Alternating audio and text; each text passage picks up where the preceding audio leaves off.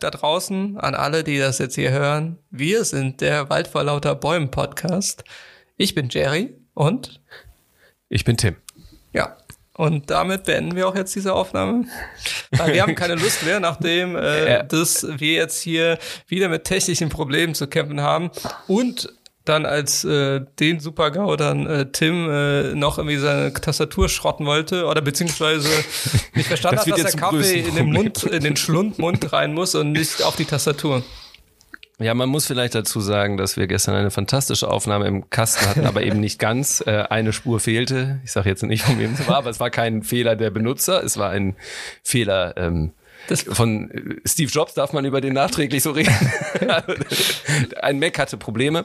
Ähm, und, und das mit dem Kaffee war jetzt nicht das größte Problem. Das kam jetzt nur in der ganzen Bewältigung der heutigen. Und auch heute sitzen wir schon seit über einer Stunde dran, überhaupt mal anzufangen. Ja. Insofern werden wir wahrscheinlich den grummeligsten Wald vor Leute Baum Postcard aufnehmen aller Zeiten. So viele sind es auch noch nicht. Aber wir werden es ähm, natürlich trotzdem irgendwie. Und dann ist es vielleicht unterhaltsam, weil wir die ganze Zeit aggro sind. Richtig. Ist doch auch gut. Ja, das kann sein. Das, also es kann das sein, dass es definitiv die aggressivste Folge wird. Deswegen ja. äh, Kinder weg äh, von den ja. Lautsprechern oder was auch immer. Oder, oder näher dran. Kommt drauf an, wie man es hält. Es passt ja zumindest auch zu einem Thema, zu dem zweiten. Aber da kommen wir dann gleich zu. da passt eine gewisse Aggressivität Richtig. bei uns auch dazu. Ja, das Problem ist natürlich auch, dass wir, ähm, dass wir Holger und Klaus vermissen unser ah, Analytics-Team. Ja, ähm, ja, die haben wir verloren. Genau. Also ich wir wissen auch nicht wieso. Also da kommt jetzt auch, also seit der letzten Folge kommt auch nichts mehr. Ich weiß nicht, ob das Outing, dass sie an der ähm, Grenze aushelfen müssen mit den äh, Testungen, ob das irgendwie dazu geführt hat, dass sie keinen Bock mehr auf uns haben. Also es kam einfach nichts zurück. Das heißt, wir wissen jetzt nicht, ob wir wirklich diese 1 Million Schallmauer, die ja unser Ziel war nach der zweiten Folge, ob wir die jetzt erreicht haben. Ich gehe davon aus. Also es merkt auf jeden Fall, also ich werde auf jeden Fall jetzt ständig auf der Straße gegrüßt. Das liegt an was anderem, glaube ich. Stimmt, das war auch schon vorher so. Das liegt daran, dass du ohne Mund- und Nasenschutz durch die Gegend läufst. nee, das, äh, okay, das ist einfach so ein Warnung, Wahrnehmungsdreher. Also es stimmt eigentlich nicht, dass ich äh, ständig gegrüßt werde. Ich, ich grüße einfach ständig äh, randommäßig Leute. Genau, und hoffe, dass die mich zurückgrüßen, aber das passiert nur Klappt manchmal. in Corona-Zeiten nur so bedingt. Ja, eine ältere, ja, ich denke ältere davon Damen aus, erbarmen sich manchmal. Aus Mitleid. Oder, Guck dir den armen Tropf an. Der wirkt so verloren.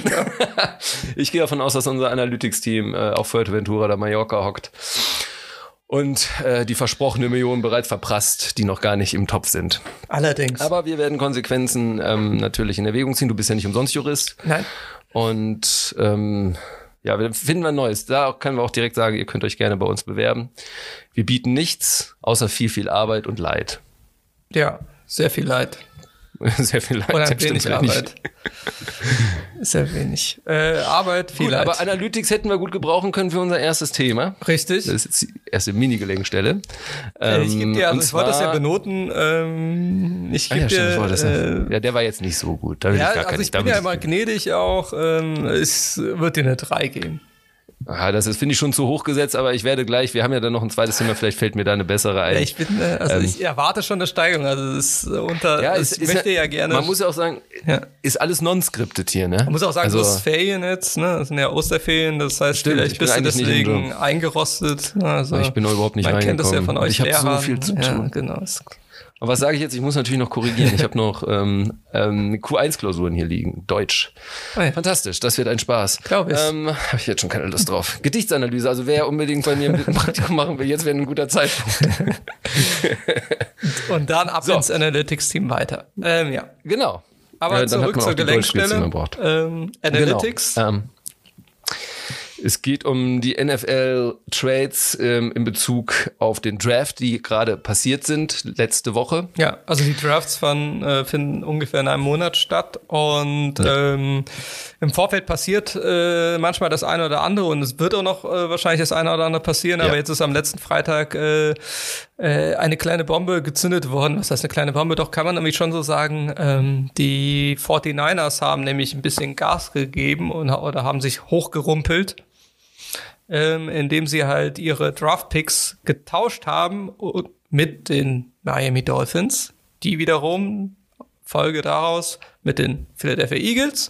Ähm, so ging, um es auf den Punkt zu bringen, ähm, die 49ers sind jetzt auf drei, äh, also dürfen man drei ihren Spieler der Wahl wählen.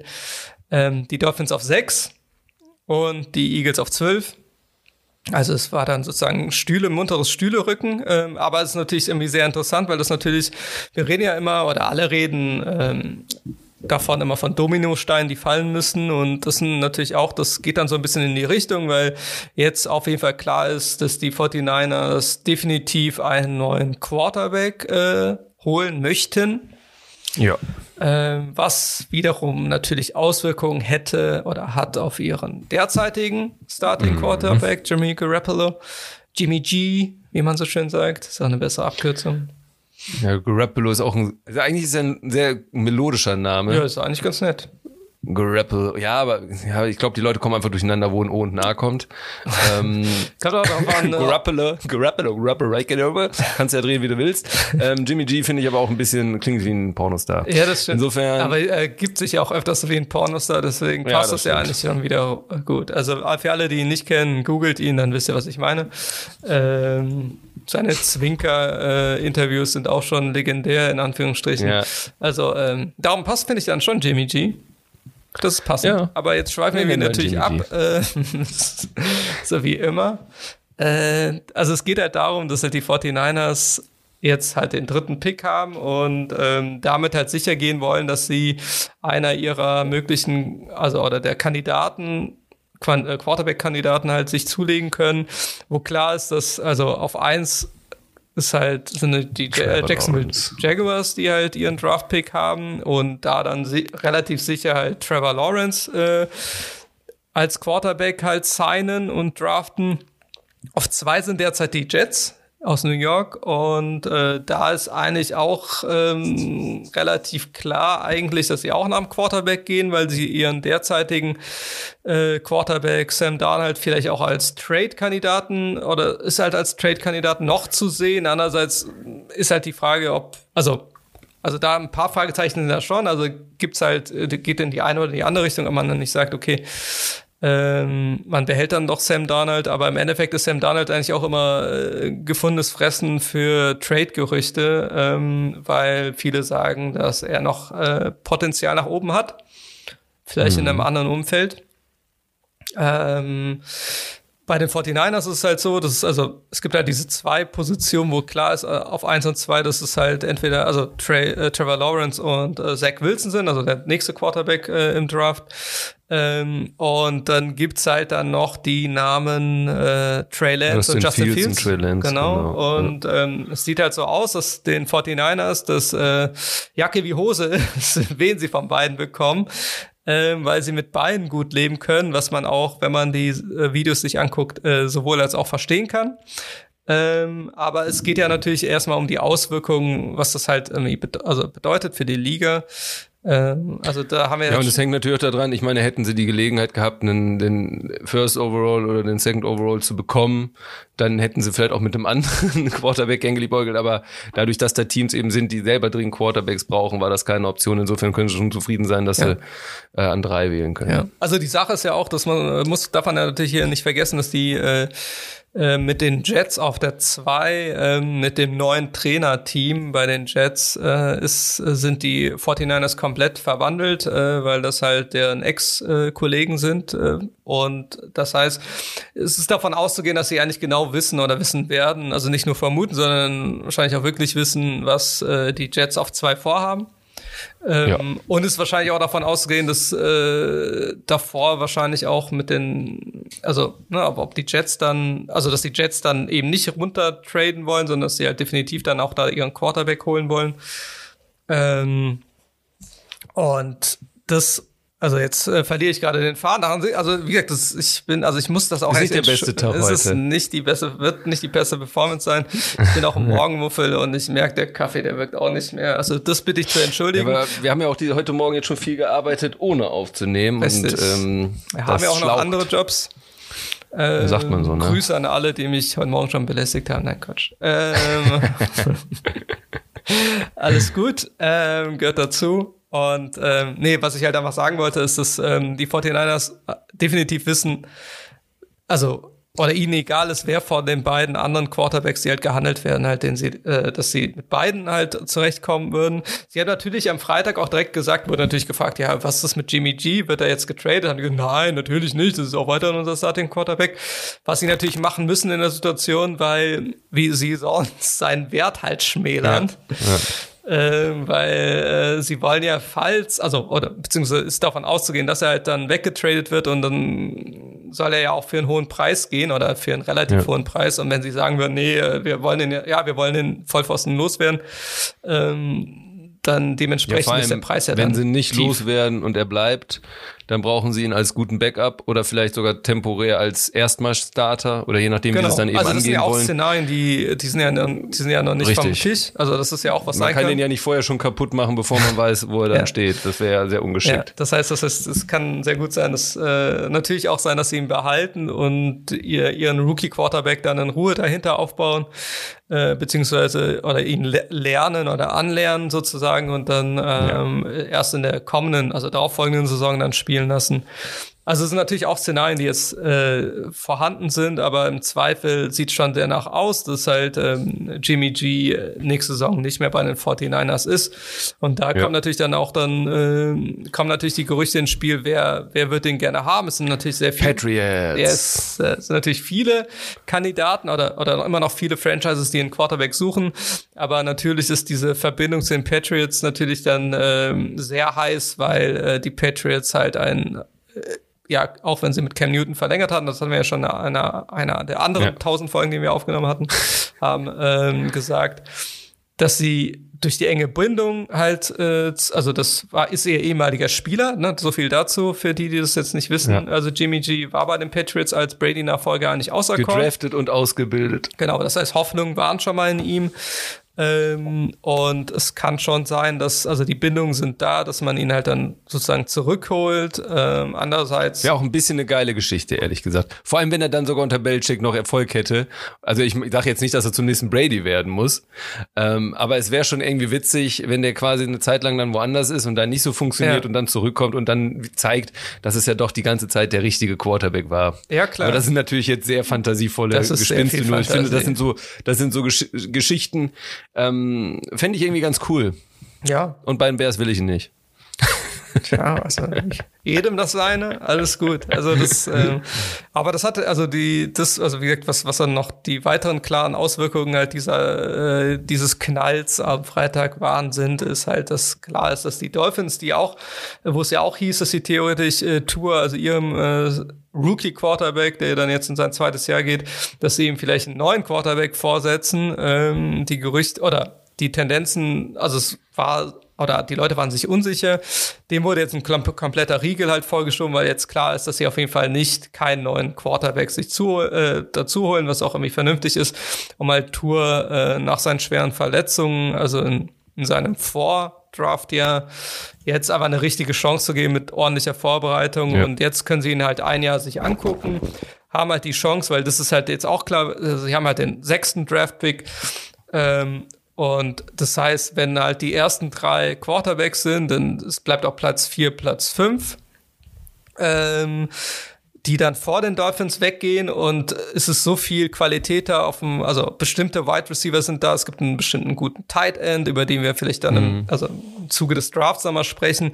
Also sind auf jeden Fall ordentlich Waffen da, auf jeden Fall so viel Waffen, dass es ausreicht, dass zwei Leute noch diese Waffen, also vielleicht ihre eigenen Waffen dann ziehen, so dass die dritte Waffe, die noch auf dem Markt ist, auf jeden Fall ausreichend ist, äh, dass man die sehr gerne auswählen würde, dass man halt Tour dann auch so Tools gibt, um sich halt dann auch zu beweisen, um seinen wahren Wert ähm, zu zeigen. Ähm, also das ist jetzt damit, ist das jetzt auch klar und das Ich fand das von den Dolphins tatsächlich alles sehr smart. Ich finde, das ist, es hat denen genau das gegeben, was sie wollen. Ähm, auch für die Zukunftsperspektive haben die sowohl zum Ausprobieren, was bei denen mit dem aktuellen Talenten so geht ähm, und wie die sich entwickeln, als eben auch Reparationsmöglichkeiten in nächstes Jahr ähm, im nächsten Draft Ja. Und das dann wiederum anzupassen und da die nächsten Tools zu haben. Die dürften eventuell sogar zwei ähm, Top Ten Picks haben, je nachdem, wie es läuft. Ja. Und ich finde, die können da, also es gab ein bisschen, zumindest habe ich es gelesen, dass, aber ich glaube, das auch so ein bisschen, weil Dolphins nicht immer so den besten Leumund haben, gab es da durchaus kritische Stimmen. Aber aus meiner Sicht war, ist gerade die ja. Kombination der Trades, diese Doppeltrades, sehr, sehr sinnvoll. Hätten sie jetzt nur runtergetradet, beziehungsweise die ja. 49ers hochtraden lassen, wäre es, glaube ich, komischer gewesen.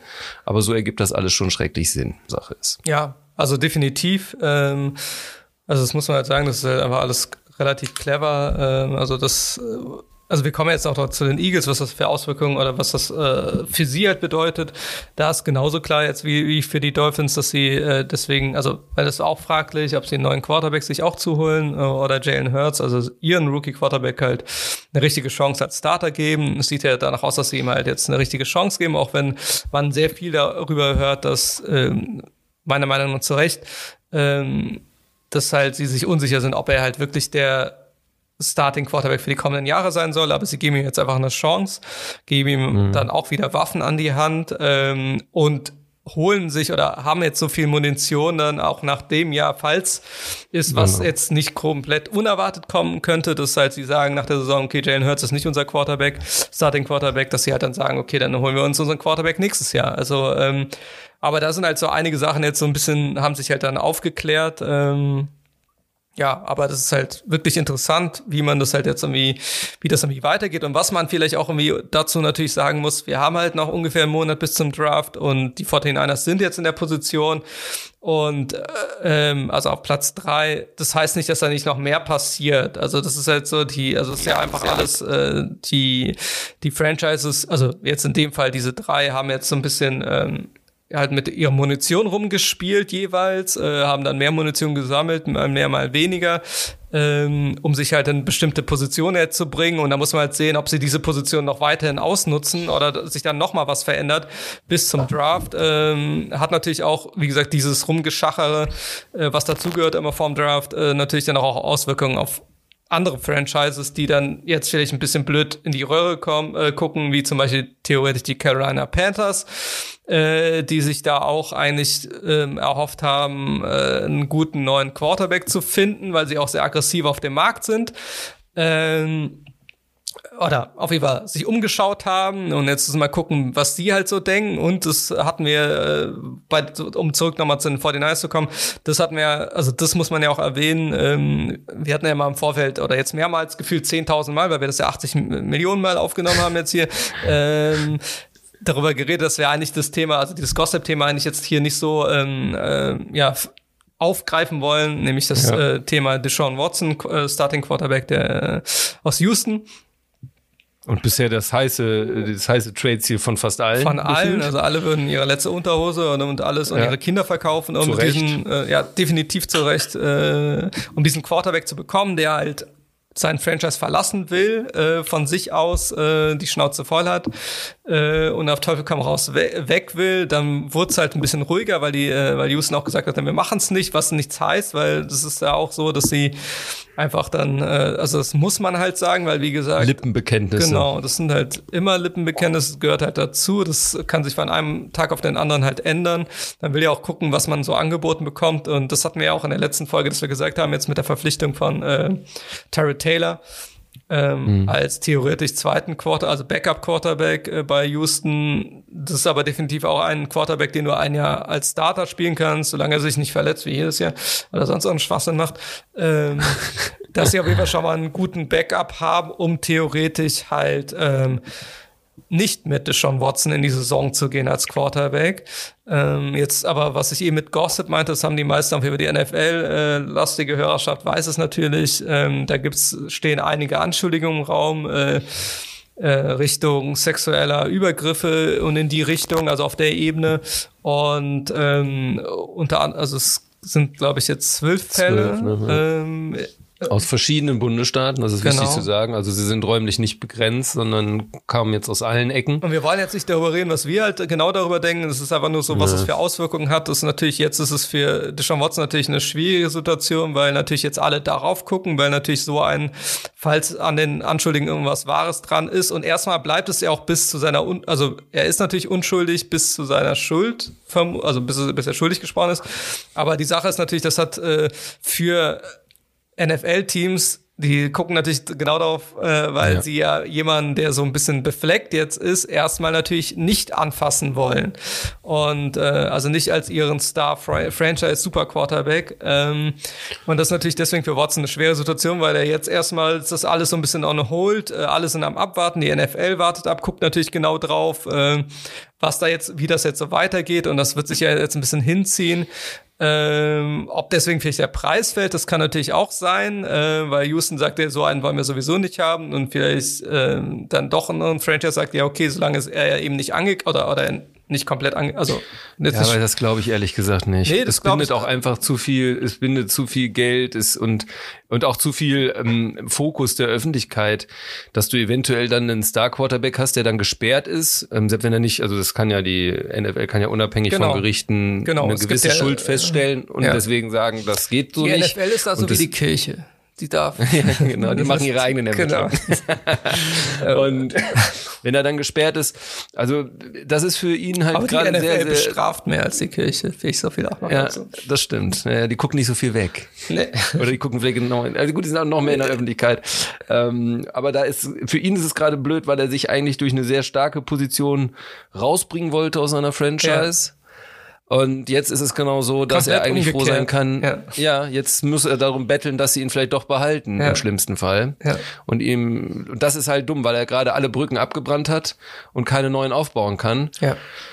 Ja, das ist eine sehr interessante Situation. Abgesehen davon, wir haben ja gerade gesagt, dass wir dazu nicht sagen wollen, ob er jetzt schuldig ist oder nicht oder wie das wir das einschätzen. Wir ja auch nicht. da weiß ja keiner. Also, nee, aber ja es ist genauso, also so wie bei ihm die Unschuldsvermutung gilt, gilt ja auch bei denen, die ihn gerade an äh, beschuldigen, äh, eine gewisse erstmal Akzeptanz davon, dass die das verbalisieren. Ja, definitiv. Kann man ja genauso wenig sagen. Das heißt, ich bin der Letzte, der das verteidigen möchte.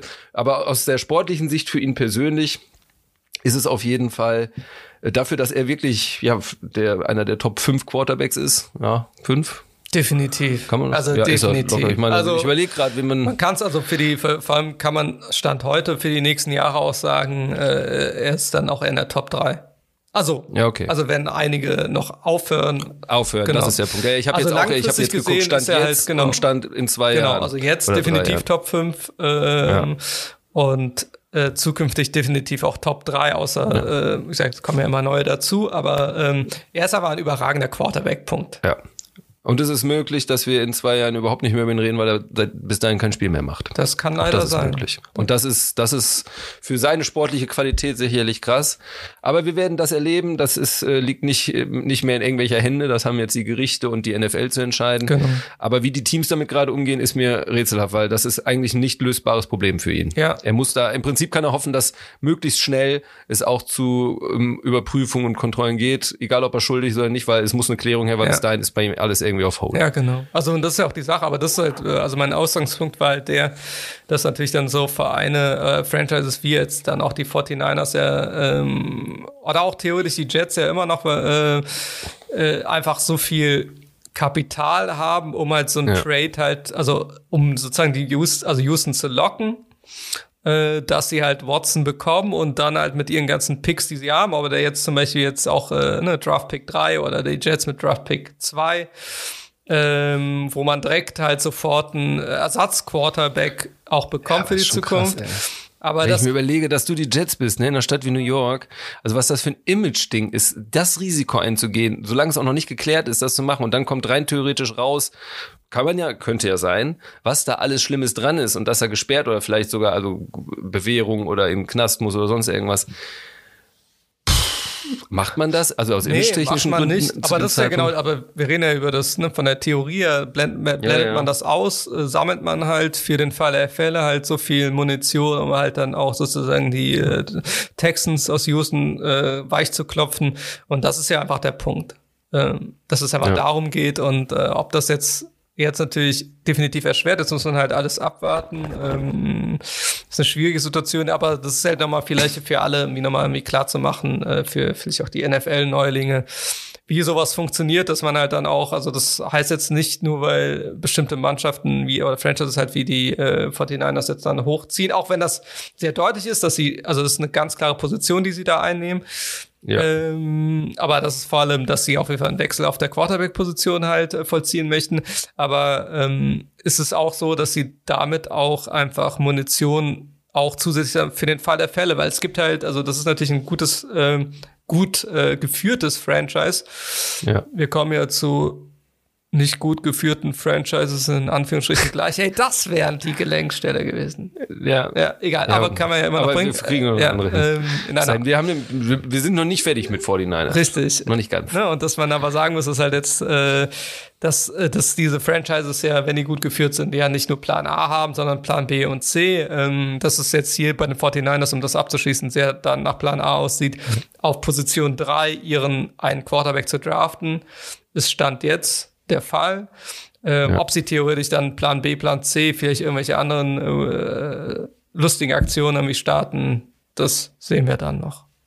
Ja, ähm, 49ers sicherlich ähm, eins der absoluten Top-Contender ja, ich letzten glaub, alle Fans der 49ers können sich wirklich frohlockend sein, ja. weil das vielleicht für alle, die sich nicht so mit der NFL äh, beschäftigen oder neu sind, äh, also 49ers haben ein überragendes Team, überragendes Trainerteam, ja. ähm, glaube, wenn man 49ers-Fan ist, kann man ähm, also für die Zukunft sehr entspannt sein und das vielleicht, ach so, das äh, hatten wir ja in der Voraufnahme, das vielleicht genau. wirklich aber zum Schluss. Wollte ich jetzt hinlenken, aber wenn du selber sieht man ja auch, was diese, also jetzt die drei Teams, die jetzt involviert waren, also ja. Eagles, Dolphins und 49ers, was sie, in welcher Situation sie genau sind. Also ganz klar, 49ers sind halt im sogenannten Win-Now-Modus. Das heißt, ja. sie wissen, die haben ein Team, was jetzt sofort auf den Punkt gebracht den Super Bowl gewinnen kann, auf jeden Fall in den Super Bowl kommen kann.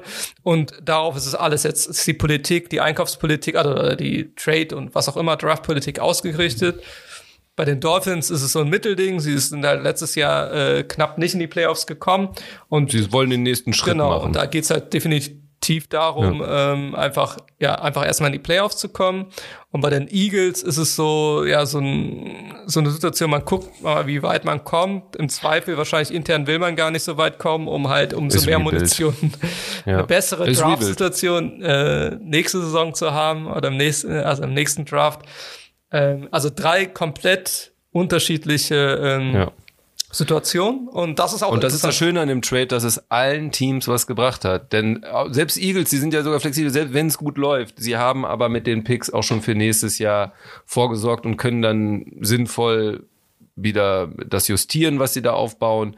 Ähm, aber ja, die werden sehr wahrscheinlich und wollen auch, glaube ich, also heißt jetzt nicht, dass sie hart tanken werden, aber die rechnen dann, glaube ich, selber damit, dass sie im, im unteren Drittel, im unteren Viertel sogar landen. Ja. Ähm, und dementsprechend von den Picks dann nächstes Jahr, auch wenn sie dann wissen, wie hat das jetzt mit dem Quarterback funktioniert, brauchen wir einen neuen, brauchen wir nicht. Ja. Ähm, welche Waffen brauchen wir, um die werden innerhalb von durch diese auch durch diesen Trade werden innerhalb von zwei Jahren sicherlich wieder ein Team haben können, welches auch um die Playoffs mitspielt. Definitiv. Also darum interessant, das wird auch weiterhin, also bis zum Draft und einschließlich des Draft, Draftes wird das äh, sehr interessant werden. Willst du denn noch was über deine Lieblingsdivision dann sagen, die Ach, mit das stimmt auch, 49ers jetzt auch nochmal ja, einen richtigen so, Platz also hier schon das, haben wir ja jetzt auch so mal so angerissen, das Thema, also bei den Seattle Seahawks äh, mit Russell Wilson. Das werden wir wahrscheinlich dann irgendwann, äh, wenn es, also nach dem Draft wahrscheinlich in irgendeiner Folge nochmal vertiefen äh, wie die Situation da ist, nämlich dass Russell Wilson so ein bisschen rumgedroht hat äh, und sozusagen einen Machtstreit hat mit seinem Trainer Pete Carroll, äh, wer denn jetzt da das Sagen hat und dass man ja sonst auch gehen könnte, wenn man, äh, wenn das nicht so, also ist auf den Punkt gebracht, ja, dass man halt sich auch trennen könnte. Und äh, da nur ein kurzer, also es hat jetzt mit den 49ers zu tun, weil die, also in der, in der Division des Seahawks sind halt die 49ers, die Cardinals und die LA Rams. Und alle drei anderen Franchises, die in der Division sind, ähm, haben halt ordentlich oder haben auf jeden Fall was getan, jetzt schon, Stand heute. Ähm, oder werden es tun, wie die 49ers es jetzt angedroht haben. Ähm, ja. Und haben ja schon eine starke Mannschaft. Das heißt, alle haben ordentlich nachlässig. Die Cardinals haben ordentlich nachlässig, die Rams haben einen neuen Quarterback, äh, hatten eh schon eine gute Mannschaft, also ein funktionierendes Team mit einem sehr guten Trainer. Ähm, das heißt, die haben alle nachgelegt, so dass es halt für die Seahawks, also es schwerer wird oder sagen wir so andersrum, die Seahawks sind ordentlich jetzt im Zugzwang, dadurch, dass sie zum Beispiel in der ersten Runde jetzt im Draft äh, aufgrund deren Politik, die ja letzte Saison auch deswegen heiß diskutiert wurde, ob man ähm, wegen äh, eines Trades halt äh, einen Draft-Pick in der ersten Runde abgibt, ähm, können sie dann die erste Runde zuschauen ja. und gucken, was die anderen Teams da nochmal nachlegen, auch ihre drei äh, Division-Gegner.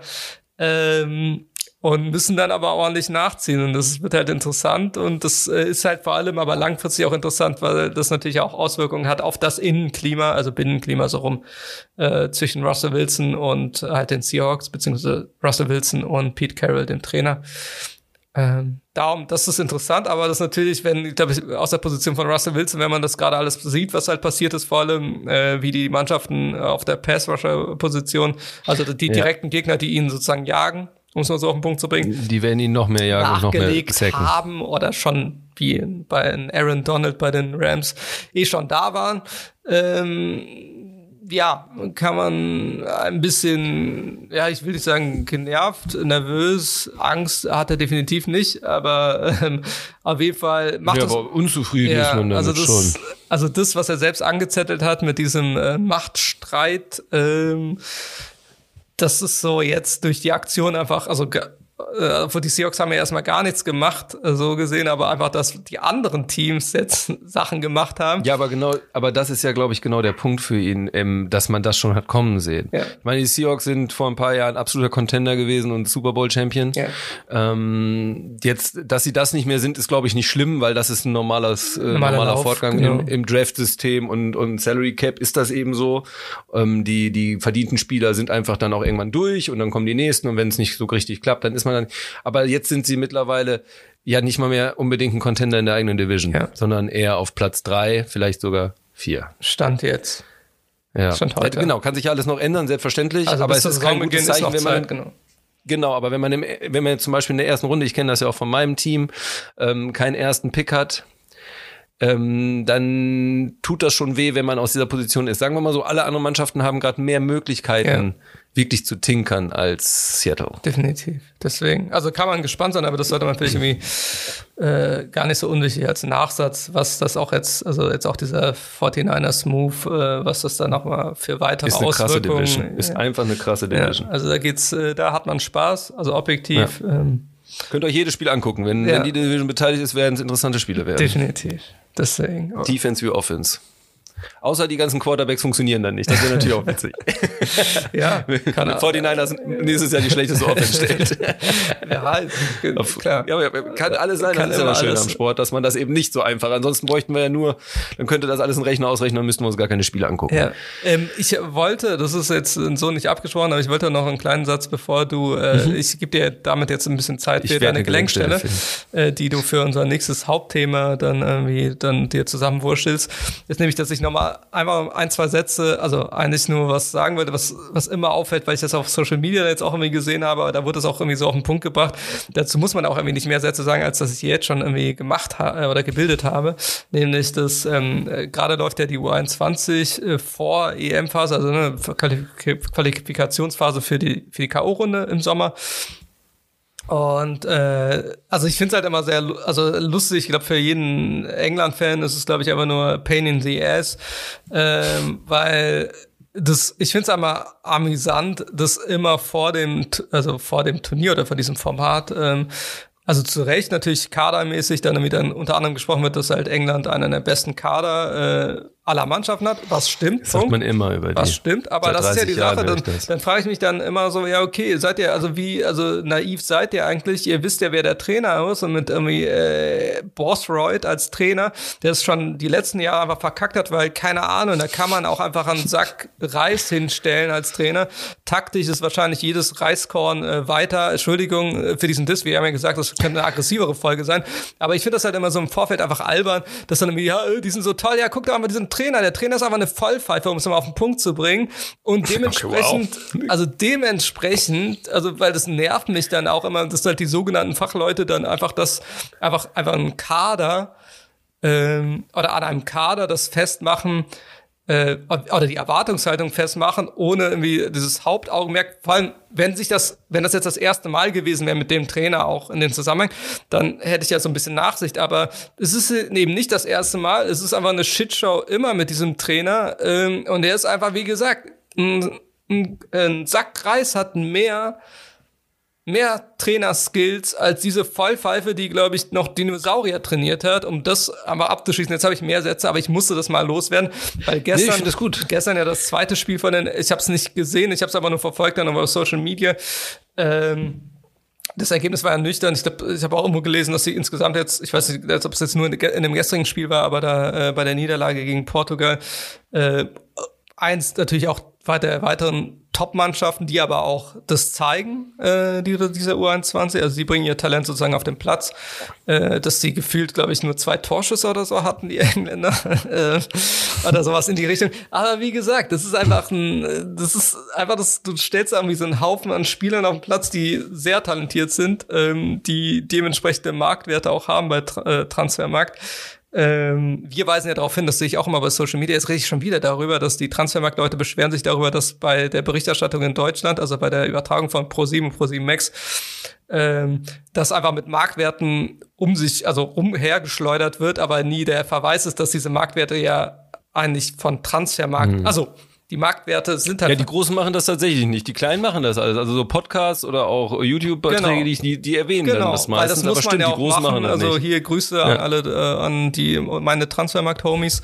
Ähm, mit dem man ja dann auch als äh, beruflich dann auch manchmal noch was zu tun hat, aber darum geht es jetzt hier nicht. Aber ich finde es auch immer wirklich interessant, weil über die Marktwerte kann man sowieso streiten, äh, aber das, das, das muss man sich vielleicht auch mal, das ist vielleicht ein extra Segment, wie so Transfermarktwerte halt zu, zustande kommen. Ja, das, das gilt für viele andere Bereiche, aber genau, auch, auch eine Stradivari ist vielleicht auf dem Papier zwei Millionen wert, aber find mal einen, der zwei Millionen für eine Holzgeige Ja, aber die Sache ausgibt. ist ja, dass, aber damit ja dann einfach Er muss erst mal ein paar Käufer finden. Ey, Holzgeigen. Ähm, Nein, total wichtig. Ähm, also an alle unserer Ge Ge Geigen, Die Leute, die sowas leisten können, Zuhörer, ist halt gering. Äh, das war jetzt kein Diss. Tim ist auch sehr musikalisch. Nein. Ich sehe ja, ich, ich sehe ja äh, verpixelt jetzt im Hintergrund seine, sein, sein Superklavier. Ja, ähm, sein High-End-Klavier, womit der sonst Nein, rumklimpert. Ich wollte damit ja auch nur Irgendwann sagen, gibt's auch eine Ode an alle Zuschauer. Ne? Du hast auch versprochen, du spielst was für unsere. Nein, auf also gar nicht keinen heute, Fall. Aber äh, also irgendwann, irgendwann so in, in 30 Jahren. Mhm. Wenn wir, wenn wir eine Million Leute haben, dann, dann mache ich das. Das ja, ist quasi das, das Goal. Ich wollte damit nur sagen, dass ich, dass ich in vielen Bereichen immer so Werte höre, wo ich denke, ja, natürlich stimmt das, das gilt auch für Immobilien oder sonst was.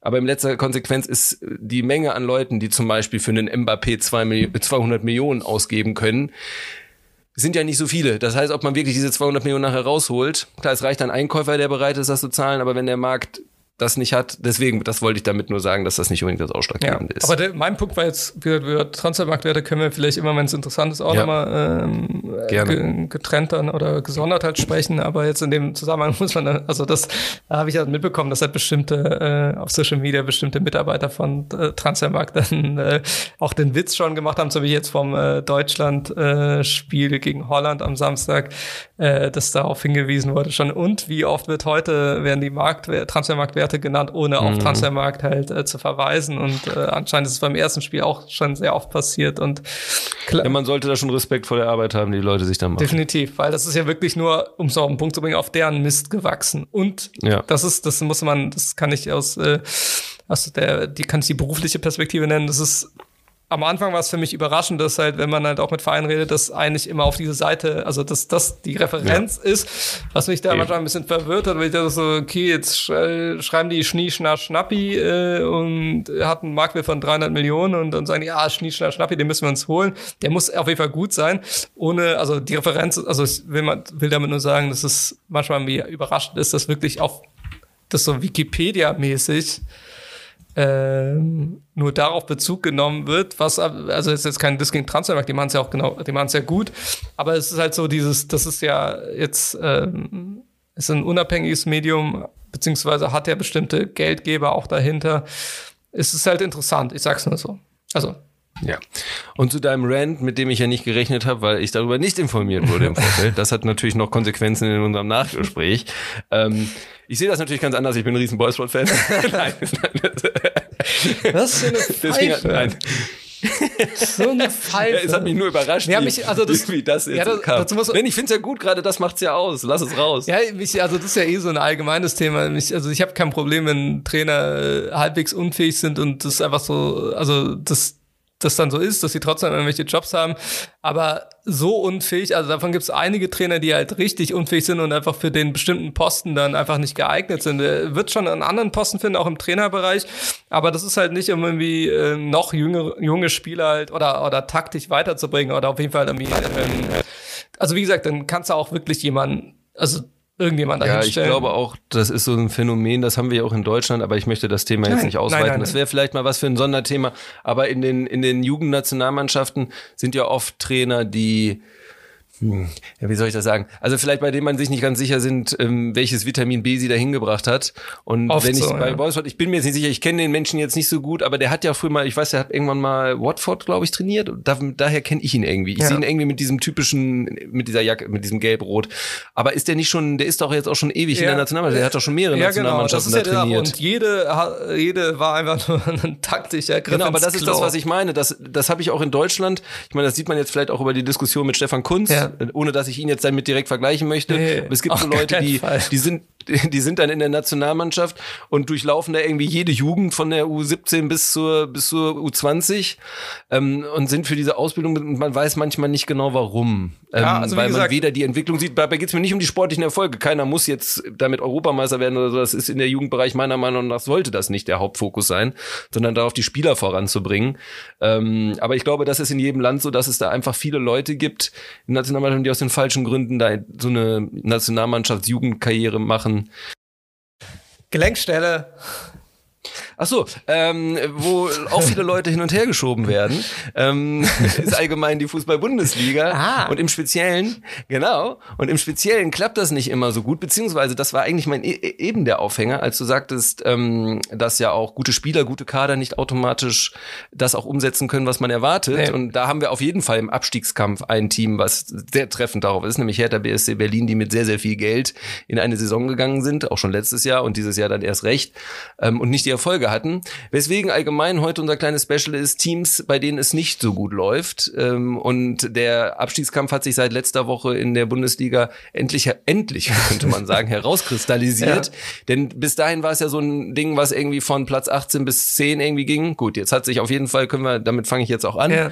den Platz 18 einmal beleuchten. Das können wir, glaube ich, am kürzesten machen. Definitiv. Über Schalke wurde viel gesprochen.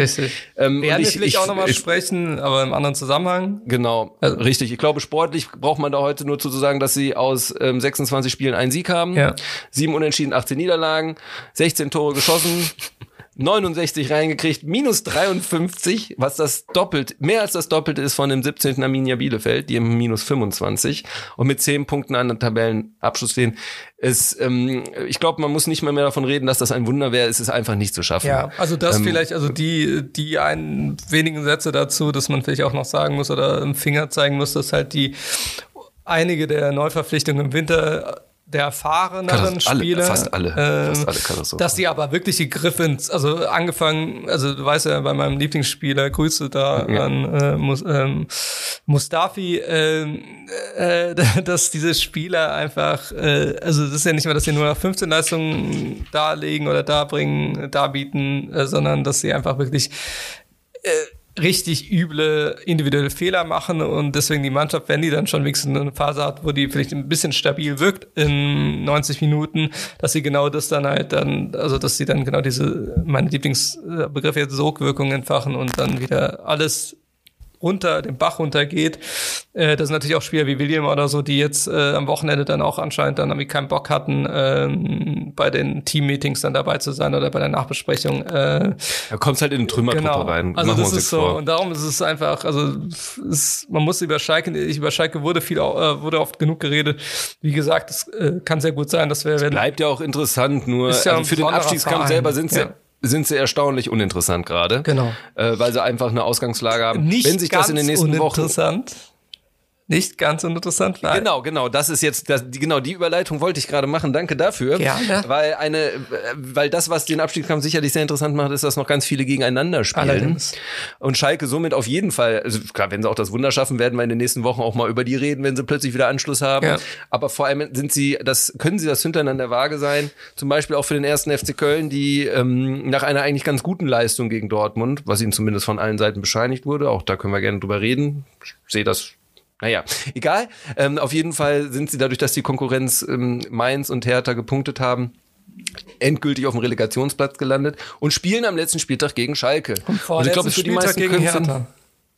Richtig. Äh, gegen Mainz spielen sie auch noch, ne? Jetzt in zwei Wochen, glaube ich, oder so. Also jetzt kommt erst oh je, jetzt habe ich, selber bin ich mir nicht mehr ganz sicher. Ich meine, aber gegen Mainz spielen sie auch noch. Mainz kommt auch noch dran. Das heißt, da unten spielen fast alle noch gegeneinander. Also FC-Spiel, also übernächster Spieltag, also nächste Woche geht's, oder diese Woche äh, geht's dann gegen Wolfsburg weiter und dann spielen die genau, gegen Mainz. Genau, das ist Wolfsburg. Ähm, dann Mainz, okay, genau so war's. Und halt vorletzter ja, das heißt, und letzter Spieltag halt äh, Hertha Schalke, was natürlich sehr interessant ist, weil das natürlich die Vereine ja. sind, die halt da dann noch unten stehen.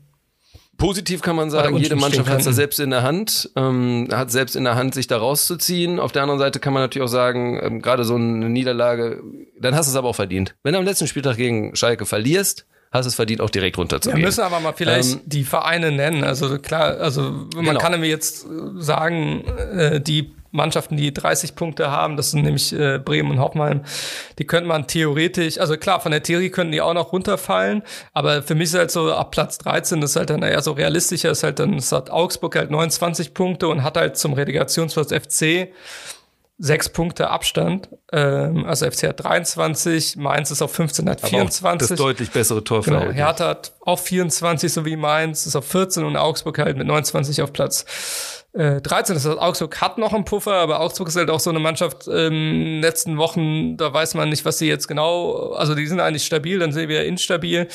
Ähm, für sie wird es natürlich jetzt auch interessant, also deswegen, also Gegnersache äh, ist sowieso, also das mit den Gegnern ist sowieso interessant, weil sie jetzt, also erstmal gegen Hoffenheim starten, das heißt, Hoffenheim kann sich da durch ein äh, oder drei Punkte ordentlich, also dann definitiv wahrscheinlich dann da rausziehen, aber dann spielt halt Augsburg auch danach gegen Schalke und gegen Bielefeld. Gegen FC wird natürlich auch noch gespielt, aber äh, das heißt, ähm, wenn Augsburg einfach von den nächsten drei Spielen halt zwei gewinnt, ähm, dann sind sie dann auch schon. Ja, sind sie eh raus. Ja. Wahrscheinlich reicht sogar schon eins, damit sie, dann, dann würden wir so über sie reden wie jetzt über Bremen und Hoffenheim. Klar, wenn Bremen jetzt alles verlieren würde, dann wären sie auch plötzlich wieder drin. Aber ich glaube, die Hauptteams, auf die man sich erstmal konzentrieren muss, ist Hertha, Mainz, Köln, Bielefeld. Definitiv. Das sind die Mannschaften, die sowohl den direkten Abstiegsplatz als auch den Relegationsplatz unter sich ausmachen. Interessant dabei ist, dass da Mainz sicherlich eine Überraschung ist, weil die eigentlich wie Schalke schon ein bisschen totgesagt waren. Ja. Und meiner Meinung nach sehr gute Wintertransfers. Ähm, explizit die beiden ähm, Frankfurter Chor und jetzt habe ich den Namen gerade nicht. Der Costa. Genau, der Costa sich sehr sinnvoll verstärkt ja. haben und ähm, etablierte, sehr solide Spieler geholt haben, die auch sofort helfen, typisch Mainz. Talent. Genau. Und ähm, durchaus äh, allgemein die ganze Führung, nachdem die alles austauschen mussten oder die, das Bedürfnis hatten, haben sie es, glaube ich, ganz gut besetzt. Ja, also das ähm, ist halt, also sie, das ist ja so die Mischung, das ist einfach eine junge Mannschaft mit ein paar erfahrenen Spielern, äh, die dann jetzt auch nicht jetzt jetzt äh, jetzt auf einmal angefangen haben nach dem Trainerwechsel oder mit den neuen Spielern jetzt einen Hurra-Fußball nee. zu spielen, überhaupt nicht. Also es ist schon so auch so ein bisschen durchgewurschtelt, aber auch der Situation entsprechend aber ähm, am Ende des Tages kommt es halt nun mal auf die Punkte an. Äh, ich wollte gerade sagen, auf die und wie oft hast du das denn? Ja. Wie oft hast du, dass eine Mannschaft so abgeschlagen ist und sich überhaupt hochwursteln kann? Genau. Also als jemand, also wir nehmen jetzt den FC, weil der mir nun mal am Herzen lag schon immer. Ich kann mich an keine Saison erinnern, wo die unten drin waren, wo sie sich mal eben locker hochgewurschtelt haben. Ja. Ähm, bisschen, also dass du mal eine Siegesserie hast oder so, aber wenn du wirklich unten drin hängst, letzter, vorletzter und, und auch alle die ganze Zeit auf dich einprügeln, sieht man ja an Schalke schaffst es normalerweise nicht. Ja, und meins ist da ja sowieso äh, gerade am interessantesten, weil, äh, also für sie kam natürlich jetzt die äh, Länderspielpause auf jeden Fall zum undankbarsten Zeitpunkt, weil äh, sie ja jetzt in diesem Positiv-Flow waren und jetzt, und das ist definitiv deswegen am interessantesten, spielen sie nächstes, Spieltag, äh, nächstes Spiel gegen Bielefeld, also Platz mhm. 17, danach gegen FC, Platz 16 und danach gegen Hertha. Also gegen ja, genau. Die haben alles selbst. Die haben wirklich komplett alles also selbst das heißt, in der Hand. Wenn sie da irgendwas Positives, also irgendwie positiv dabei rauskommen, dann sind sie, können sie dann komplett einfach nach den drei Spieltagen auch raus sein. Also aus ja. dem Abstiegskampf, mehr oder weniger. ähm, weil sie danach gegen ein paar härtere äh, Gegner spielen, weil sie unter anderem auch gegen Bayern, Frankfurt und Dortmund und Wolfsburg spielen. Also zum Schluss. Das, also die, ne, man könnte jetzt negativ formulieren, die müssen im Prinzip aus den direkten Vergleichen was holen, danach wird es schwer. Auf der anderen Seite zeigt es ja gerade diese Saison, dass man das alles nicht so sagen könnte. Als Köln am Samstag 2-2 gegen Dortmund gespielt hat, vorletzten Samstag, war glaube ich jeder Fan zufrieden. Ja. Als die Sonntagsspiele liefen, da hatte, dachte jeder, okay, wir sind definitiv abgestiegen. Aus Kölner Weil plötzlich Sicht, ja. diese Überraschungssiege waren. Ja, ja, genau, aus Kölner Sicht. Ähm, genauso wie plötzlich wird, schreibt der Kicker, glaube ich, bärenstarke Berliner. Ich habe es nicht ganz so gesehen, aber sie haben halt gegen unfassbar schlechte Leverkusener 3-0 gewonnen. Insofern haben sie natürlich was Tolles geschafft. Ja.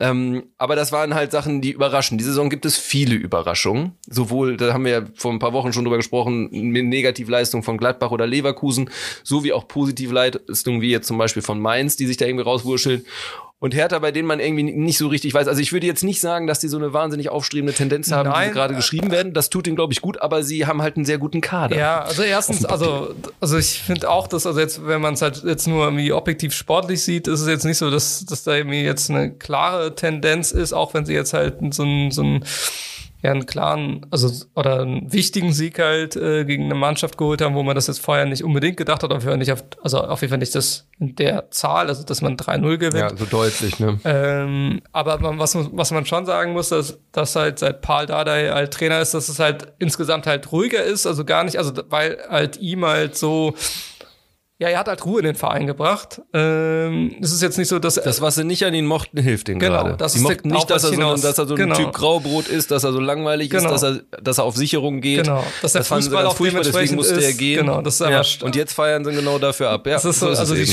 haben halt so eine Stabilität. Sie werden ihn genau deswegen wieder entlassen irgendwann. Ja, aber das ist so für den, also im Endeffekt geht es ja jetzt erstmal darum, um das kurzfristige ja. Ziel, das ist ihm ja auch bewusst, das ist halt natürlich der Nichtabstieg, der Super-GAU. Er hätte aber nicht mehr verdient. Er hätte viel mehr Respekt von, von Hertha Und jetzt finde ich halt, wird es halt besonders bei ihm, also wie gesagt, also ich finde halt, das Interessante bei Hertha ist halt eben die Stimmung. Die Stimmung ist halt entspannt. Ähm, Ruhig vor allem, ja. Und das ist so das, was denen im Zweifel noch zugutekommt, weil jetzt ist es auch so, dass sie, also bei ihnen halt nächster, der direkte Gegner jetzt am kommenden Wochenende ist halt Union Berlin, also direkt das Derby. Ähm, was sehr interessant ist, weil wenn man da was Positives sogar drei Punkte rauszieht, was jetzt nicht unwahrscheinlich ist, weil Union Berlin gerade jetzt auch in den letzten Spielen immer mal so mal Hümer hot. Äh, ja, aber aber auf jeden Fall, also wo Hertha gerade eine Stabilität zeigt, auch wenn sie dann nicht jedes Spiel gewonnen haben, zeigt halt Union Berlin gerade eine Instabilität. Ähm, ist natürlich ein Derby, ist natürlich für beide Mannschaften dann was Besonderes. Das darf man natürlich auch nicht vergessen. Union hat was gut zu machen. Genau. Ähm, aber das heißt, aber wenn Hertha da was Positives rauszieht, äh, kann da kann natürlich auch direkt diese diese ja diese Kraft weiter entfaltet werden, weil danach ja. spielt man gegen Gladbach, danach gegen Mainz und wie gesagt, man spielt auch noch gegen Schalke, man spielt am Ende noch gegen FC, man spielt noch gegen Bielefeld. Also das ist dann doch durch dieses Also direkten Duelle sind cool. Ja. Also das ist, also ich finde schade, dass mein Verein mit Kölner drin ist, aber grundsätzlich finde ich das total spannend. Ähm, Jeder Spieltag wird wieder eine ganz andere Ausgangssituation ja, liefern. Ja, und das ist also darum ist es interessant. Also ich finde halt, also von denen, also, also um es mal so auf den Punkt zu bringen, das ist halt, wenn wir jetzt ähm, Hertha Mainz ja gerade im Fokus hatten, das jeweils auf ihre eigene Weise, also bei Mainz natürlich die deutliche Weise durch die Ergebnisse um, und bei Hertha durch die Art und Weise, wie da gerade einfach gearbeitet wird, äh, einfach ein sehr positiver Trend ist, auch wenn bei Hertha ja. die Ergebnisse nicht unbedingt nur so sind, sondern äh, das einfach nur die Art und Weise ist. Aber ja, die befinden sich noch in diesem Umstellungsprozess genau, das, scheinbar. Also ja, das einigen Spielen glaube ich auch klar ist, dass es irgendwie um alles geht äh, und dass äh, es nicht irgendwie darum geht, dass noch die Champions Plätze zu erreichen. Ähm, aber deswegen ist das, finde ich, halt auch ein Vorteil für Hertha. Das wollte ich halt damit sagen. Ja. Also, das ist bei Mainz muss man halt, wie gesagt, sehen, es kommt jetzt direkt zum Schwur halt mit den nächsten beiden Gegnern, Bielefeld und FC.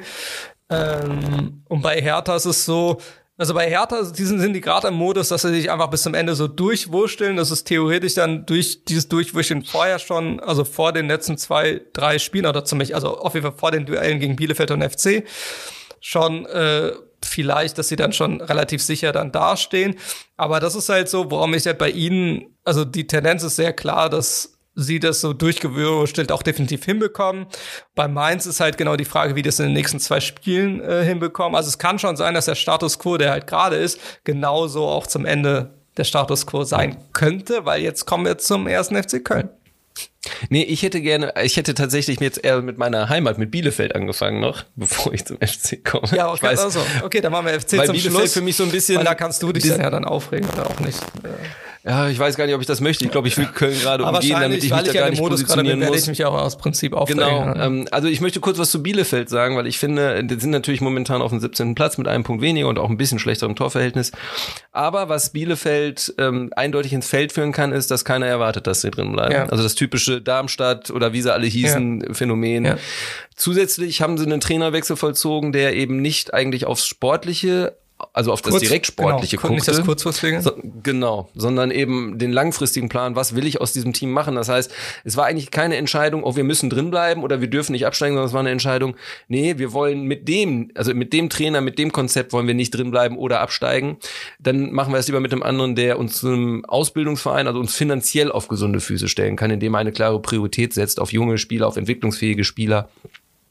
Und ich finde das eine sehr interessante Entwicklung und die haben einfach den Vorteil, dass sie da unten drin sitzen. Viele dann eben über die anderen drei Vereine reden, weil das eben diese großen, also gerade Köln und Hertha sind ja auch so irgendwie so große Namen, über die immer ge, ge, gehatet oder eben auch gelobt wird. Mainz ist ein mittlerweile schon ja, langjähriger Teil der Bundesliga und Bielefeld, ja, die hocken da hinten so, machen ihr Ding, die holen da mal einen Unentschieden, überraschend gegen Bayern holen sie was. Ähm, und ich könnte mir vorstellen, dass die nachher auf dem Relegationsplatz oder 15 oder 14 landen und alle fragen sich, warum, wie ist das jetzt eigentlich passiert? Ja, kann und das passieren. finde ich sogar irgendwie, ich meine, ich komme aus der Ecke, deswegen habe ich da vielleicht, also ich hatte nie viele Sympathien für Bielefeld, ehrlich gesagt. Vor allem nicht, als ich da noch gelebt erinnert mich habe. dann, dass ich Bielefeld heute auch noch anrufen muss, aber anderes Thema. Äh, weil ich auch ein paar Mal in meiner Jugend durchaus gegen die spielen durfte und das war dann immer eher Hass, weil sie uns auch immer alle Spieler weggenommen haben, weil das eben der große Big Shot da war. Ja.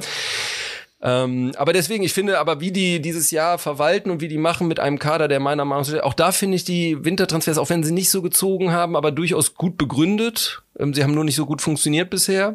Aber die haben ein intaktes Team. Die haben meiner Meinung nach, und das sage ich jetzt, obwohl ich ihn nie mochte, ähm, einen, einen Torwart, der zu Recht auf sich aufmerksam gemacht hat, weil er eine für, also ich meine, das ist oft so bei schwächeren Teams, dass die dann, dass ein Torwart sich da besonders Ja, auszeichnen einer der kann. besten Keeper in der, also in dieser Saison bis jetzt. Statistisch gesehen Genau. ist er überragend, Also muss ja, man das sagen. ich ja von der Leistung diese Saison. Genau. Und da muss man auch mal sagen, normalerweise sind es dann ja immer die Großparaden und vereitelte Torschüsse und sowas, weil da eben auch viel auf der Hütte kommt. Aber eben kommt noch dazu, die haben sechsmal zu null gespielt.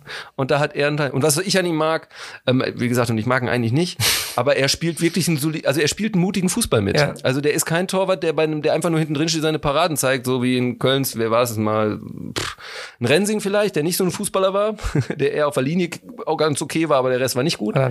Ähm, ist Wessels, also auch ein gutes Beispiel, ja.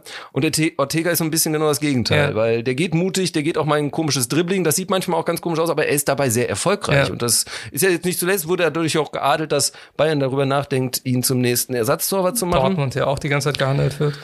Richtig. Äh, mal gucken, ob er das dann bringt und so, aber ich finde, das sollte man erwähnen, weil ich sehe hier gerade zufällig, weil ich die Tabelle offen hatte, weil ich mir die angucken wollte. Daneben ist bei Kicker diese weiße Weste-Statistik Ja. und da habe ich das mit sechsmal gesehen. Ja. Damit ist er ähm, gleich mit sowohl Spieler als auch weiße West mit Manuel Neuer.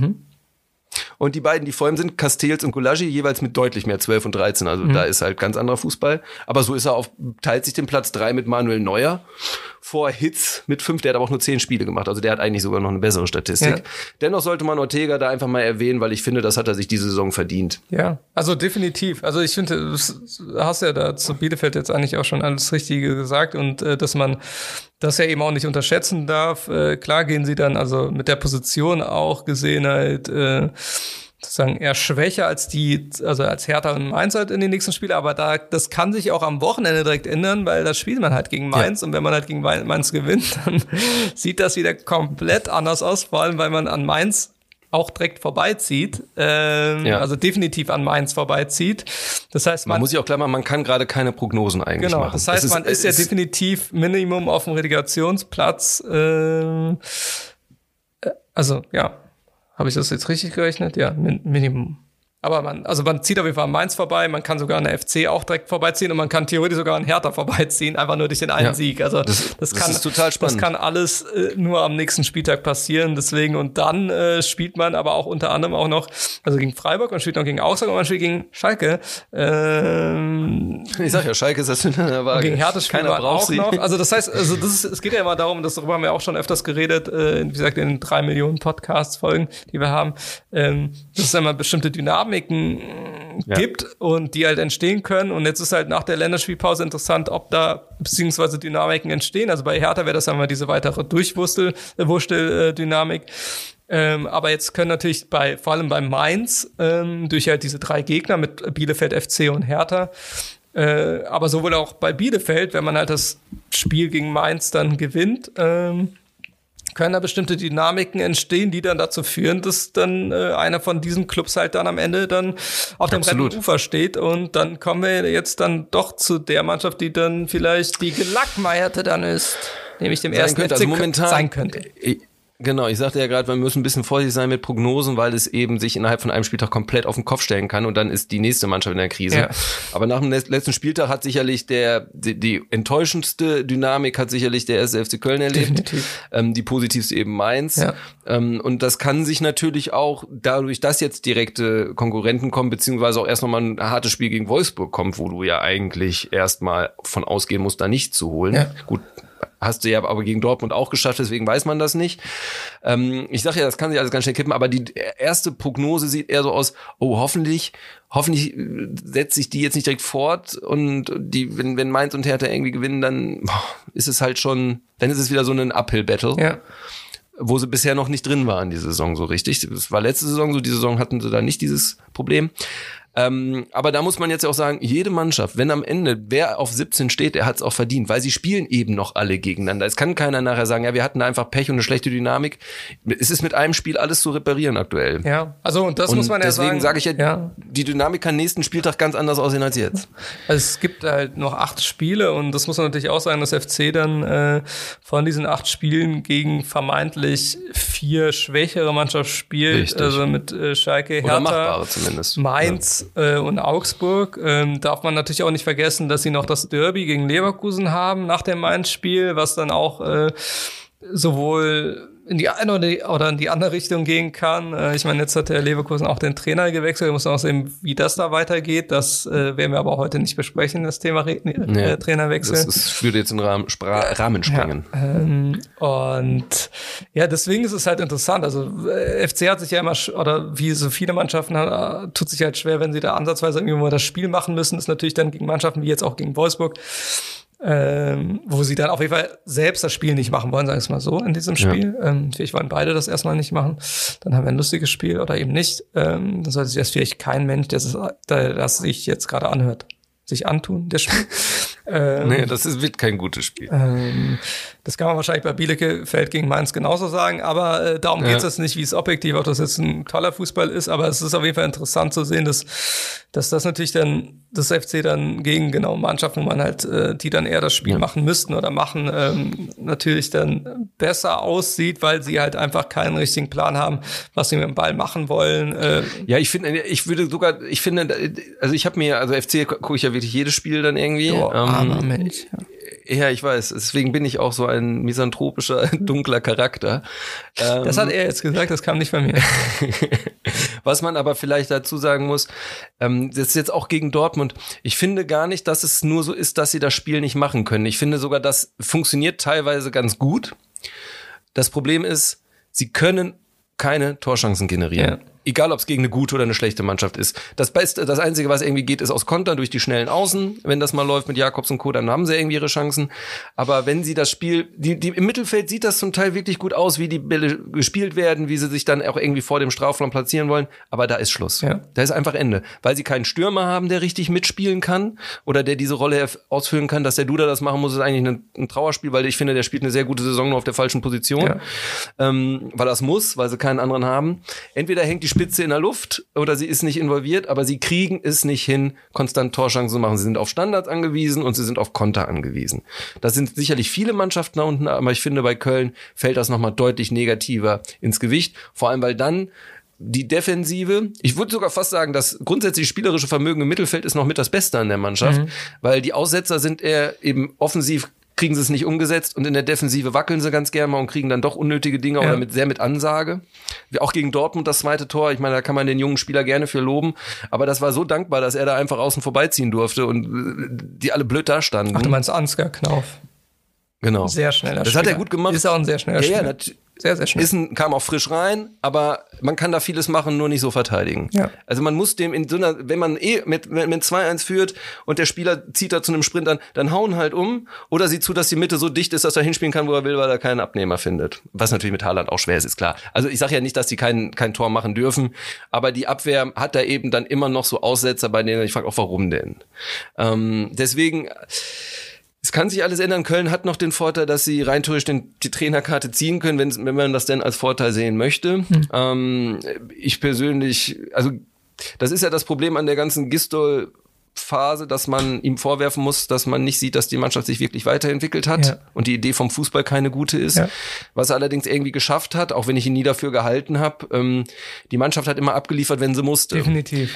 Also das ist ich ja, finde aber man, das ist so ich habe aber Angst, dass wir uns darauf zu, ja, das ist ja genau, dass wir uns zu lange darauf verlassen haben. Ja, also es ist ja, ja symptomatisch. Jetzt, jetzt, also immer wenn, wenn man dachte, okay, jetzt ist es wirklich sein letztes Spiel, auch wo dann auch äh, öffentlich mehr oder weniger die diese Ultimaten dann gesetzt äh, wurden, ähm, dass man dann genau dann hat man halt sozusagen abgeliefert, äh, hätte man jetzt am, äh, am letzten Bundesligaspieltag auch getan, fast. Ja. Äh, bis zur letzten Sekunde sozusagen. Ähm, aber das ist ja wirklich, was symptomatisch ist. Das ist halt, äh, es ist einfach keine weit, also wo, also das ist ja genau der, der Punkt. Also wir haben jetzt über diese andere, also wir haben jetzt über alle oder mehr oder weniger über alle Abstiegskandidaten geredet und man sieht ja eben bestimmte Tendenzen oder, ne, also wie gesagt, ob es jetzt nur beim Hertha durchwursteln ist und äh, Stabilität, äh, meint schon so ein bestimmter Aufschwung und halt gepaart mit dem, was sie auch am Material haben, also dass man genau diesen Wechsel auch sieht, dass ja auch teilweise junge Spieler ähm, äh, gefordert sind.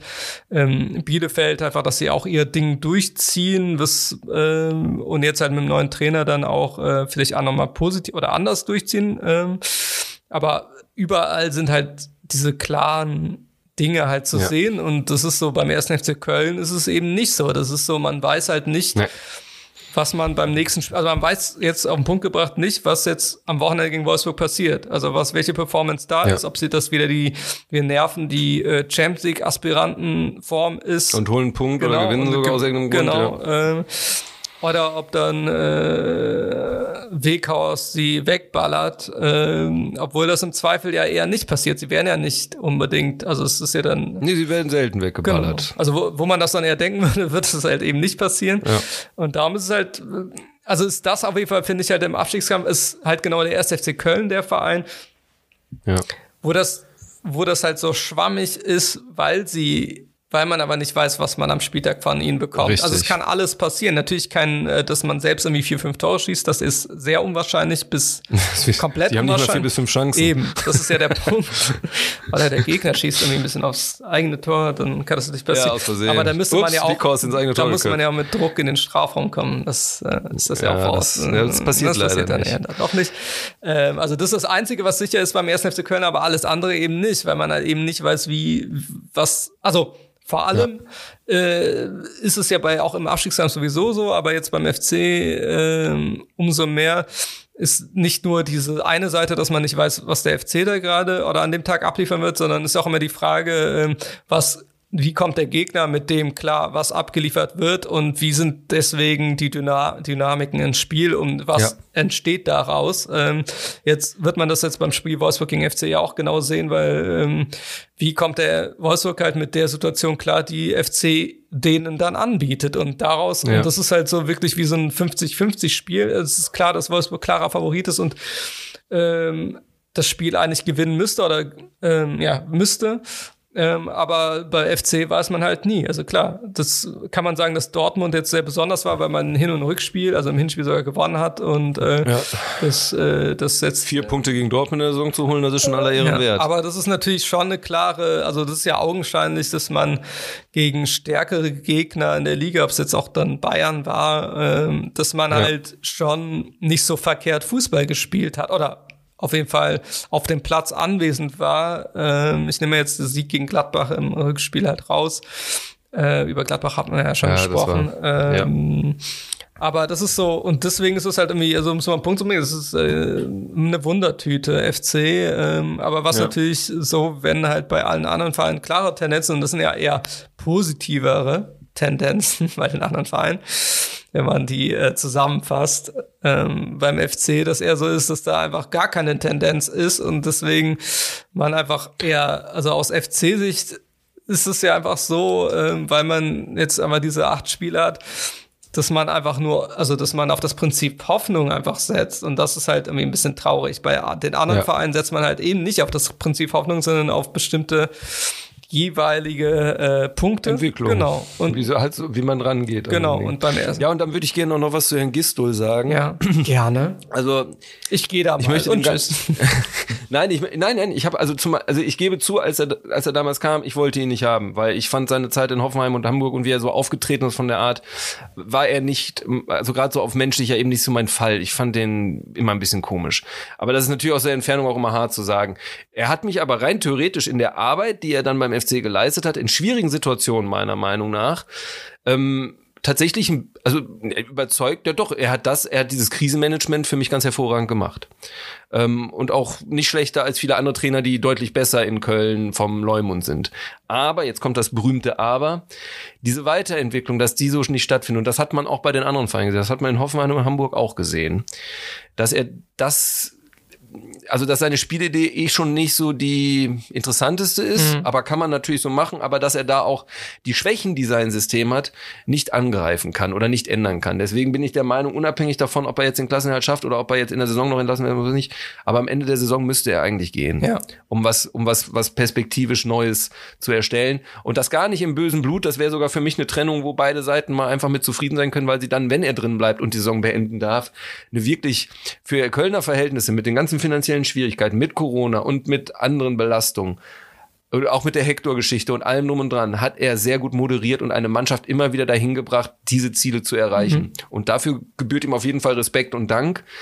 Aber wenn der FC, glaube ich, auch mal den nächsten Schritt machen will und nicht immer diese Phasen haben will, wo man dann auf dem Abschiedsplatz steht, wo er Angst haben muss oder vielleicht sogar in der zweiten Liga landet, ähm, dann müsste man vielleicht doch mal ein bisschen umdenken. Das gilt aber nicht nur für die Trainerposition, sondern im Verein allgemein. Ich möchte das jetzt nicht nur auf Gesto wälzen. Ich wollte eigentlich sogar ein bisschen ein Plädoyer für ihn halten. Ja, jetzt wird das ja schon FC-Schwerpunkt. Sonst, den können wir ja auch gerne Genau, machen. genau, das können wir nicht. Aber ich würde nur Gisto sagen, also wäre dann am Saisonende vielleicht auch eine Trennung im Guten, wenn wir drin bleiben. Wenn der FC drin Ich habe hier gesagt, ja, wenn der FC ja, drin. Ich korrigiere schon. Ja, aber gut, das ist nun mal so. Ich bin alles gut, ja. ich alles bin, gut, wir schneiden alles ich raus. Ich habe zwei Dauerkarten aus, und Schnitt, Schnitt, und Schnitt, Schnitt. Nee, das ist so. Ähm, Stehe ich zu. Ja. Und damit haben wir alle eine Million äh, Hörer auf einmal verloren. Ach, Ach stimmt, diesmal haben wir den Bayern-Rant ja gar nicht gehabt, äh, den, den, auf den gehen wir, den wir in, in einer Voraufnahme drin hatten. Äh, wir haben die Bayern gelobt. Nee, auch nicht. Äh, jetzt weiß ich gar nicht, wie nee. ich mich da jetzt rausreden soll. Ähm, jetzt musst du. Nee, jetzt musst du abliefern. Nee. Also das ist für eine weitere Folge, weil das ist jetzt meine Gelenkstelle. das ist jetzt aber eine harte ja, nee, das, weil das ist meine Gelenkstelle, weil ähm, wir hatten ja eigentlich vor, es ist ja jetzt am Wochenende noch was passiert, äh, oder es ist jetzt ja. einmal offiziell rausgekommen durch eine Doku, ähm, dass dieses Spiel von der letzten Saison Hoffenheim äh, gegen Bayern, ähm, wo glaube ich viele, äh, wenn sich äh, noch halbwegs erinnern können, dass er dieses ähm, das Hopgate oder der Höhepunkt des Hopgate, also dass Dietmar Hopp dann angefeindet wurde, dass dann Schulterschluss der Bayern war, das Spiel unterbrochen wurde, bla bla bla und Händchen haltend oder beziehungsweise äh, der Karl Rummeniger versucht. Äh, Die traurigen Milliardäre im Regen. Ähm, äh, also da ist meine Gelenkstelle, da geht's ja jetzt um Bayern München, dass alles inszeniert war, aber so weit inszeniert, so, dass sogar Sky äh, als äh, Fernsehmedium Bescheid wusste und das heißt das auch äh, der, der Live-Kommentator Kai Dittmann Bescheid wusste, ähm, dass das auch sogar inszeniert war, weil die das auch sogar vorher wussten, dass das passieren würde. Und das macht die ganze Sache einfach albern. Darüber wollen wir jetzt nicht im Konkreten reden, weil wir diese Doku jetzt. Nee, weil wir es auch noch nicht gesehen genau, haben. Wir hatten überlegt, ob wir sie jetzt zugeben. im Vorfeld uns angucken, dann hatten wir dann doch keine Lust. Ähm, aber es sind halt keine so. Keine Zeit, musst du sagen. Äh, ja, habe ich das nicht gesagt? Nein, Quatsch. Äh, also wir werden sie uns wahrscheinlich antun noch, äh, vielleicht werden wir da nochmal drüber reden, aber eigentlich ist ja damit auch eigentlich alles gesagt, weil diese bestimmten Sachen ja auch einfach rausgekommen sind. Ja.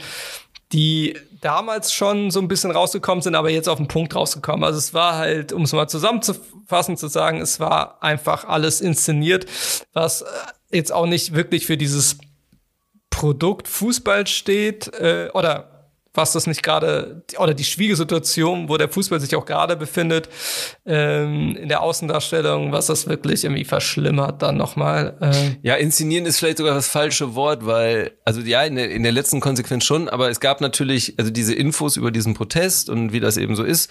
Und sie haben es halt für sich ausgenutzt. Ja. Ähm, ja. Und es instrumentalisiert ist vielleicht noch das Bessere, um eine besondere Stimmung zu erzeugen. Und das ist unabhängig davon, ob das Ziel jetzt positiv war oder so, ist schon mal ekelhaft. Ähm, und es kann sein, dass wir darüber nochmal reden, dann wahrscheinlich auch im Zusammenhang mit Bayern oder eben Hoffenheim oder der Fanszene. Wenn solche Themen aufkommen, werden wir das sicherlich noch mehr ranziehen. Definitiv. Fürs Jetzt reicht es, glaube ich, festzustellen, dass es ähm, natürlich ein großes Geschmäckle hat, wenn sowas so ausgeschlachtet wird mit dem Wissen, dass es passiert. Definitiv. Und das ist einfach, das ist einfach peinlich. Richtig. Und das, also mehr muss man, also erstmal an dieser Stelle nicht dazu sagen. Ähm, möchte mich auch nochmal entschuldigen. Wie gesagt, das äh, haben wir ja im Vorfeld gesagt, dass das, äh, dass das jetzt nicht unsere erste Aufnahme ist und äh, dass mein äh, Geisteszustand jetzt gerade auch nicht der fitteste ist. Ich glaube, das hat doch gar keiner gemerkt. Ich wir sind einfach ein bisschen müde, ein bisschen aggro. Wir sind ein bisschen heute ein bisschen mehr gesprungen. Es war ein bisschen wilder. Es war auch ein bisschen leidenschaftlicher, weil eben auch Teams involviert waren, die uns vielleicht am Herzen liegen in manchen Bereichen oder weil es persönliche Animositäten gegen irgendwie Trainer gab. Sei ja, es englische nicht persönlich. Das nur eine Beobachtung nein, nein. und irgendwann auch objektiv geht mir sowas wir auch gleich drauf ansprechen. Geht mir einfach auf den Sack. Also einfach objektiv, weil es einfach schade ist für egal welche Mannschaft oder welche Nation das dann ist. Äh, wenn einfach unfähige Trainer an der Seitenlinie da sind und die dann aber zum Wiederholten. Ja, vor allem im Jugendbereich ja, ist das schade. Genau. Und jetzt, Ganz ehrlich, wenn, wenn, wenn bei Mainz oder Bielefeld ein unfähiger Trainer am Rand steht, ist mir das völlig genau, egal. Genau, aus objektiver Sicht. Aber das ist ja eben, es geht im Jugendbereich, es geht halt darum, und vor allem ist es zum wiederholten Male, wenn das jetzt einmalig zum ersten Mal so wäre und äh, äh man das dann. Nee, der macht das schon ein paar Jahre. Genau. Und er macht das schon einfach ein paar Jahre verdammt schlecht. Verdammt. Ja. Äh, ja, und das jetzt irgendwie nochmal die Kurve zum versöhnlichen, äh, versöhnlicheren Ende. Jetzt habe ich einen Kloß im Hals. Ähm, also keine Angst, ich ersticke gerade nicht. Ähm, Im Moment ist auch wieder vorbei. Ähm, das würde zum heutigen Tag passen, zu den Problemen, die wir hatten. Aber das will ich, um persönlich, ein persönliches Ende dieser Folge halt hinzubekommen. Ähm, ich werde mir jetzt auf jeden Fall äh, einen grünen Apfel, glaube ich, was ein grüner Apfel schnappen und versuchen irgendwie von Dietmar Hopp, äh, also Dietmar Hopp den Apfel zu verkaufen für 50 Euro. Das ist aber mein Osterziel. Äh, vielleicht kann ich Ihnen ein Osterei verkaufen für 100 Euro. Aber Ach, da muss ich ja erstmal auf den Golfplatz gehen. Ähm, ich gucke mal, wie ich das time, aber ich versuche mal, ähm, Dietmar auch ein paar Eier zu verkaufen. Gut, er wird sich sicherlich freuen. Ähm, persönlich Weil ist auf jeden Fall, dass wir auf richtig, genau, er ist ein Ehrenmann. ähm, wir können alle zu, aber freu dich auf die nächste Zeit gucken, denn abgesehen davon, ob Sport immer wahnsinnig spannend oder nicht steht in der Bundesliga und auch in der NFL interessante Wochen bevor. Definitiv. Also NFL wird wahrscheinlich jetzt erstmal ein bisschen, also es wird wahrscheinlich nicht jeden Tag ein Highlight geben, aber spätestens beim Draft wird's sehr spannend werden Definitiv. oder interessant zumindest. Ja. Äh, Abstiegskampf haben wir beleuchtet. Auch oben gibt's noch einiges zu entscheiden in der Bundesliga. Premier League bleibt auch spannend. Wir werden einiges haben. Auch Ostern werden wir eine Folge veröffentlichen, aber vielleicht direkt nach Ostern, da müssen wir mal gucken. Aber wir werden keine Woche pausieren. Ja.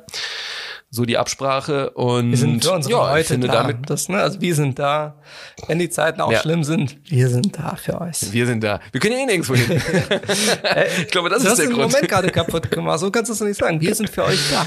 Das ich bin einfach zu ehrlich. Ja. Ähm, das ist mein, was ist Ihre größte Schwäche? Ich bin zu ehrlich, Sie Arschloch. Ähm, so. Hat er wieder und mit, und mit diesen Worten können wir dann auch, glaube ich, ganz entspannt abmoderieren. Allen eine wunderschöne Woche. Wenn, auch abgesehen davon, dass wir nächstes Mal äh, irgendwie erscheinen, schon mal ein frohes Osterfest. Genau, frohe Ostern. Wenn man es denn hat.